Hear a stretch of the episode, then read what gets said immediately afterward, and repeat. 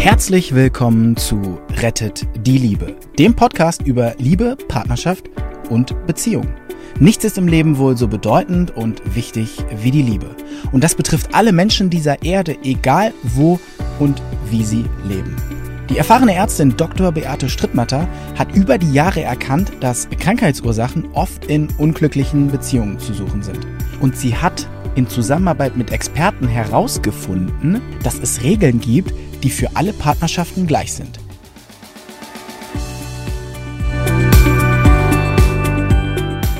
So, ich hatte das versprochen, dass wir mal näher drauf eingehen. Was kannst du denn tun? Was kannst du in diesem Moment tun? Was sind denn die Notfallmaßnahmen, die du tun kannst, wenn du merkst, du bist verhakt? Im letzten Film, der hieß ähm, Es hakt Notfallmaßnahmen, da hatten wir ja besprochen, dass Partner sich einfach in ihren gegenseitigen Themen sowas von verhaken. Und sie merken es nicht, sie merken es erst, wenn ihnen in dieser Drehung, die sie miteinander machen, die Luft wegbleibt.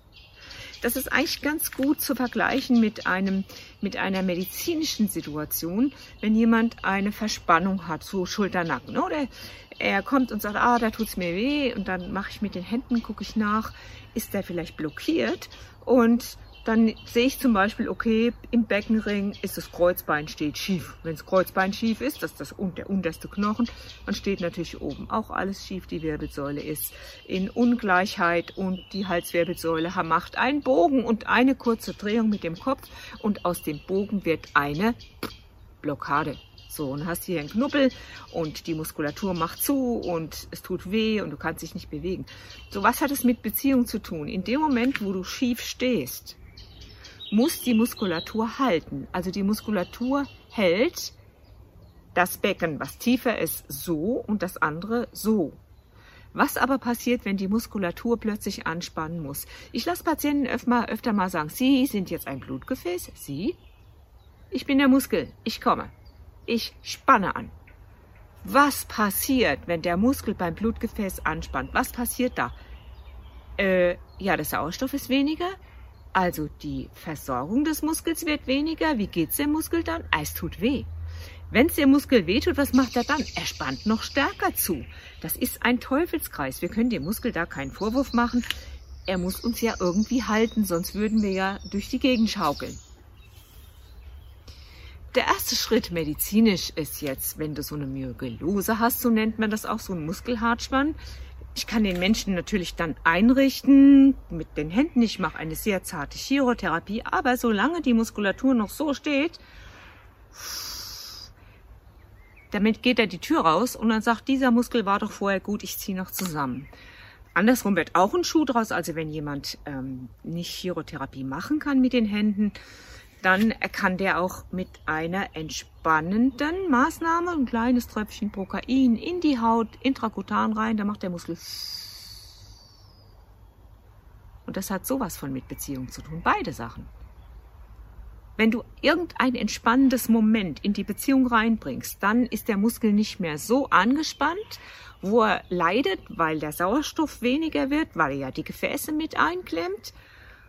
Ein Tröpfchen Prokain in die Haut, nicht unter die Haut, in die Haut, so eine kleine Quaddel, man nennt es auch therapeutische Lokalanästhesie, also Quaddeltherapie. Und dann macht er, jetzt entspannt der Muskel, jetzt. Was passiert dann? Er lässt das Gefäß frei und er darf plötzlich wieder atmen. Er bekommt wieder Sauerstoff. Und das kannst du als Notfallmaßnahme in deiner Beziehung machen du trittst einfach mal zurück von diesem Konflikt. Ihr ringt ja gerade miteinander und vorwärts und rückwärts. Und ich lerne gerade Wing Sun und da ist man der Kampf in der Telefonzelle so ganz nah miteinander und wehe, der eine greift falsch. Tritt einfach mal zurück, hol mal Luft, hol mal Luft und sag als erstes Mal, wenn ihr mittendrin seid, dann sagst du als erstes Mal, ich höre dir zu. Habe ich richtig verstanden das? Gibt es noch etwas, was ich wissen muss? Lass den anderen doch mal reden. Lass ihn sprechen. Dann trittst du innerlich zurück und gibst dir mal eine Auszeit. Oder wenn das ein chronisches Problem ist, gehst du mal beim Spazierengehen oder beim Radfahren oder beim Schwimmen oder sonst wo. Auf dem Klo ist auch eine gute Idee. Da hältst du es für möglich, dass du über deinen Schatten springst und dass du es für möglich hältst, dass die Themen, um die es gerade geht, dass das mit dir zu tun hat. Dass das wirklich, wirklich mit dir zu tun hat. Also könntest jetzt schon direkt mal eine Liste machen von Dingen, die dich ärgern, die dich nerven. Zum Beispiel, zum Beispiel, was nehme ich denn jetzt mal? Ja, der andere hört nicht zu, vielleicht hört dein Partner nicht zu, dein Mann, deine Frau hören dir nicht zu und sie geben dir nicht die Wertschätzung, die du vielleicht gerne hättest. Schreib's auf. Ich bekomme nicht die Wertschätzung, die ich gerne hätte. Und das ist, kannst du auch noch dazu schreiben. Du kannst auch noch schimpfen, kannst du alles dazu machen. Das ist eine Sauerei und ich mache so viel für sie oder für ihn und er macht das überhaupt nicht und er könnte mir doch die Wertschätzung geben und er macht das nicht und bla. Dann machst du einen Strich drunter und dann überlegst du mal, okay, kenne ich dieses Gefühl des nicht wertgeschätzt werdens? Kenne ich das? Hatte ich das schon mal? Hatte ich das schon mal? Tja, und wenn du es findest, dass es nämlich zu Hause war, dass es vielleicht ein Lehrer nicht gemacht hat oder dass dein Vater das nicht gemacht hat oder dass deine Mutter es nicht gemacht hat oder irgendjemand in deinem frühen, prägsamen Kinderbereich hat das nicht gemacht. Ah, da weißt du doch schon, wo es herkommt. Und da weißt du auch schon, wo du bist. Und da weißt du auch schon, warum du das in dieser Beziehung wiederholen musst. Ich sage euch ja, ich habe wirklich lange gebraucht, um zu verstehen, dass Partnerschaft was mit Heilung zu tun hat. Hendrix Harville, Partnership as Way to Healing, die Partnerschaft als Weg in die Heilung. Ich dachte immer, ja, was ist das eigentlich, die Heilung? Die Heilung ist die Heilung eines alten Themas und glaube es mir, auch du hast deinen Partner so ausgewählt, dass ihr miteinander heilen sollt. Und er hat dich so ausgewählt, dass er ein Thema mit dir hat. Das Einzige, das ohne Verständnis und ohne Gespräch und ohne Bereitschaft zu beseitigen. Was ist denn das Einzige, wie du das ohne jeden Aufwand beseitigen kannst? Du trennst dich. Oder du fängst an, mit ihm nicht mehr verzahnt zu sein, so wie ein Zahnrad, sondern, das war ja anfangs so schön, man war miteinander verzahnt und man hat sich gespürt und gefühlt und miteinander gesprochen, sondern ihr legt euch eine dicke Schleimschicht zu und dann kommt ihr ganz, ganz gut aneinander vorbei. Ihr bildet eine gute WG, aber bitte dann habt bitte keine Ansprüche mehr an ihn als Beziehung habe ich jetzt gerade so einen Fall, wo ich einer Frau gesagt habe, passen Sie auf. Lieben Sie Ihren Mann noch auch nicht wirklich? Ist er noch wichtig? Ja, doch, könnte ich mir schon vorstellen. Sind Sie bereit für eine WG? Äh, ja. Kommunizieren Sie es ihm und erwarten Sie nichts Partnerschaftliches. Das hat die gemacht. Und über diesen Abstand, den die da entwickelt hat, ist es tatsächlich vorgekommen, dass sie ihn wieder lieben gelernt hat. Und dann hat die, ihr werdet es nicht glauben, dieses Buch sich aufs Klo gelegt. Und ich habe ihr gesagt, jeden Tag zwei Seiten. Auf geht's. Und dann schreiben sie auf, was habe ich schon geschafft, was habe ich noch nicht geschafft. Die sind wird richtig gut drauf. Also der erste Schritt in der Notfall, im Notfall ist tatsächlich, dass du zurücktrittst und dass du dich fragst, okay, das ist mein Thema, ich bin bereit, auch wenn ich noch so wütend bin, ich bin bereit, das jetzt mal zu mir zurückzunehmen und dann gucke ich da drauf und dann schreibe ich das auf. Das hier wäre zum Beispiel unter Sound der Kindheit wäre das zu finden. Sound der Kindheit haben wir auf äh, Seite Sound der Kindheit, Kapitel 5 auf Seite 78 haben wir Sound der Kindheit. Halte es für möglich, dass du deine alten Sachen wieder triffst. Dann ist auch die Frage, ähm, das mit meinem Schatten, das hatte ich im vorigen Video, das Video hieß, ähm, es hakt, was kann ich tun oder Notfallmaßnahmen. Halte es für möglich, dass der andere dir was zeigt, was du ausschließt. Wenn er besonders kontaktfreudig ist und besonders dies und besonders jenes. Ich kannte mal ein älteres Paar, da hat er auf dem Campingplatz jeden angesprochen, kam mit jedem ins Gespräch und sie fand das so nervig und sie hat sich bei mir beklagt, dass der das immer machen würde und da sag ich, und du?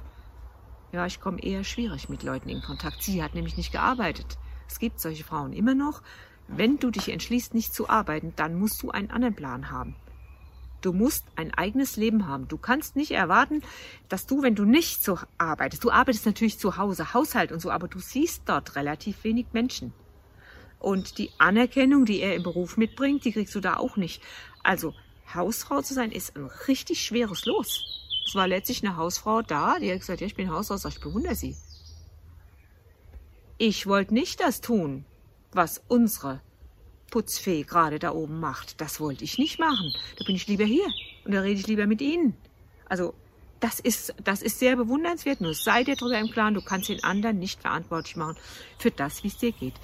Frag dich auch mal, wo ist denn mein Vorteil von der Situation, die dich gerade so ärgert? Ja, ich habe den anderen mal richtig angeschissen und jetzt ist er abgehauen. Ach, wie schön, ich habe jetzt meine Ruhe. Dein Thema. Halte für möglich, dass du deine Ruhe auch haben kannst, ohne den anderen anzuscheißen vorher, indem du einfach sagst, weißt du was, mein Lieber, meine Liebe? Ich brauche jetzt mal Zeit für mich. Es wäre schön, du hättest was anderes vor oder hättest du was dagegen, wenn ich jetzt mal alleine ohne dich in den Garten gehe. Äh, führt das bitte einfach ein in der Beziehung, ohne beleidigt zu sein. Es macht Sinn, bitte und danke zu sagen. Ich werde von meinen Frauen ähm, in meinem Freundeskreis immer wieder gefragt, was machst du denn eigentlich jetzt anders in der zweiten Ehe? Weil das haben die ja gesehen. Ich bin in der zweiten Ehe und das auch jetzt schon seit zehn Jahren und seit 14 Jahren kennen wir uns und vorher war ich 20 Jahre in der ersten Ehe und die war auch gut. Die war auch gut.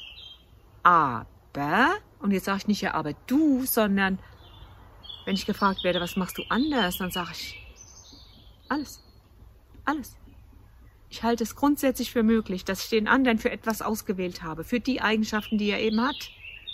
Und wenn er treu ist und zuverlässig ist und berechenbar ist und immer für mich da ist, dann kann ich dann erwarten, dass er dann auf dem Tisch tanzt. Das kann ich nicht. Ich habe mir also direkt Scheuklappen zugelegt. Ich war da schon ein bisschen weiter, als ich in diese Beziehung ging. Weiter in nicht, dass ich toller war, sondern ich habe mehr gewusst. Ich habe viele Selbsterfahrungsseminare gemacht. Zum Beispiel Psychosynthese in Köln. Könnt ihr mal nachgucken. Psycho-Psychosynthese-Institut. Bei Birgit Haus. Du kommst anders raus. Halte für möglich, dass es deine Themen sind. Wieso denn bitte und danke, das ist doch sein Job. Ähm, wirklich? Was meinst du, was du den anderen motivierst? Was du den anderen motivierst, wenn du bitte und danke sagst. Stille Erwartungen. Keine gute Idee. Und nochmal zu den Scheuklappen zurück. Wenn du Scheuklappen hast, dann ist es tatsächlich so, dass wenn du den anderen wertschätzt, danke, dass du da bist, danke, dass du das gemacht hast, danke, dass du immer den anderen zu wertschätzen. Das heißt, dass er sich so gut fühlt, dass er von einem sicheren Standpunkt aus jetzt dann auch mal sagen kann, okay, dann, dann lass uns doch jetzt mal spontan nach Mallorca oder Radfahren oder essen gehen oder was immer man gerade da, was immer ihr gerade da vorhattet. Nimm nichts als selbstverständlich. Betrachte grundlegend deine Gefühle als deine. Ja, er hat's jetzt gerade gemacht. Ja, er war arschig. Ja, und das ist. Da könnte ich auch wütend werden. Sag's ihm. Du bist gerade echt gemein. Das da war nicht in Ordnung.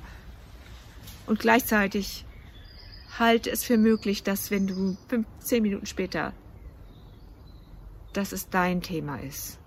Guck mal in dem Buch nach diesem spannenden, in diesem Buch nach dem spannenden, ah, schon richtig kaputt durch die Badewanne gezogen, nach dem spannenden Fall die Uhr. Such mal unter Sound der Kindheit die Uhr. In der vorigen Ausgabe ist es Seite 88. Du findest es bestimmt. Es ist ein rein rassiger Fall. Ein rein rassiger Fall für beide verhaken sich und beide haben das Thema Zeit.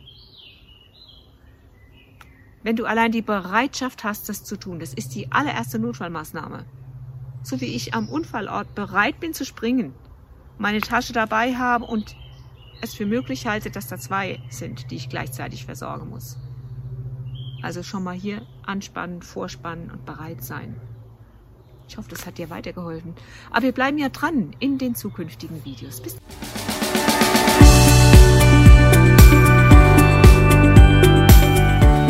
Und wie war es? Wenn es euch gefallen hat, dann abonniert gerne den Podcast. Beate Strittmatter hat auch ein Buch geschrieben, Rettet die Liebe. Dann habt ihr die Gesetze immer zur Hand. Der Link ist in den Show Notes. Macht's gut, bis zum nächsten Podcast.